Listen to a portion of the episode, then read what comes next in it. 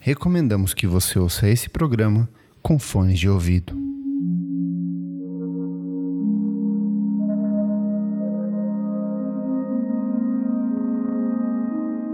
Boa noite. Esse é o Discos para ouvir antes de dormir. A cada nova edição, um trabalho diferente para você desacelerar e ter uma boa noite de sono.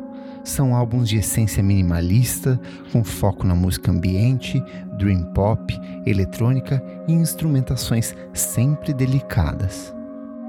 No programa de hoje, Ruins, décimo álbum de estúdio da Groper, lançado em 2014.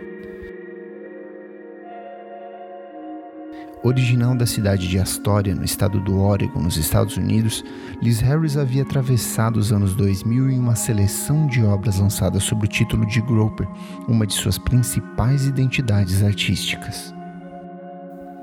São trabalhos marcados pelo uso de texturas atmosféricas, vozes submersas e pianos sempre abafados, marca de alguns de seus principais trabalhos, como Dragging a Dead Deer Up a Hill de 2008.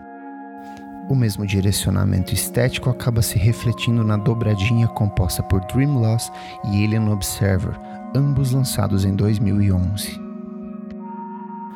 Ao longo da carreira, Harris também colaborou com outros nomes da música experimental, como Chiu Chiu, Jeffrey Cantu Ledesma e o produtor britânico The Bug. Com alguns de seus trabalhos lançados pelo selo Cranky Records, Harris vai do folk etéreo ao uso de pequenas microfonias. Um lento desvendar de ideias e experiências sentimentais que se espalham em uma cama de ruídos, conceito também evidente nas apresentações ao vivo da cantora, sempre sensíveis e marcadas pelos detalhes.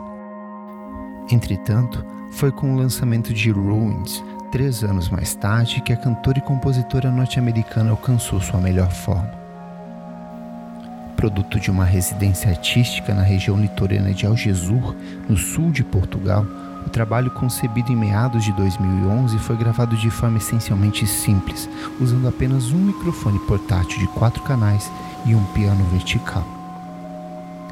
Durante o processo de gravação do disco, Harris se disse fortemente influenciada pela obra do violonista português Carlos Paredes, a cantora e compositora Nina Simone e o músico canadense Leonard Cohen, uma de suas principais influências criativas.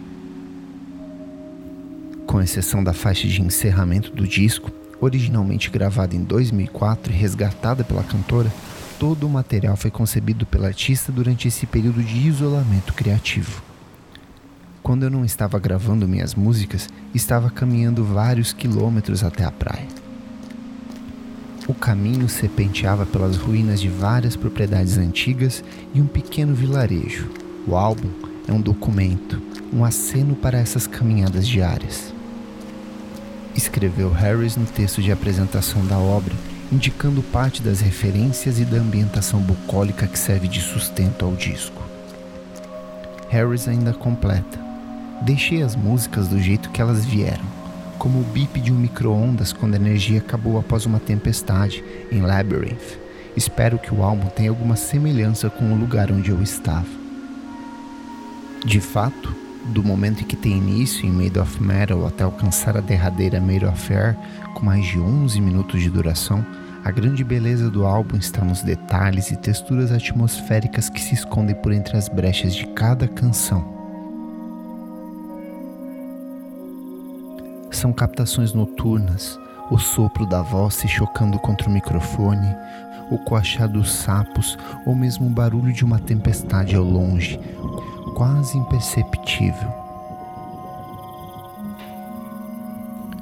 Mesmo a voz de Harris em músicas como Clearing e Carl Across Room parece tratada como um instrumento complementar, flutuando por entre as brechas e melodias abafadas que servem de sustento ao disco.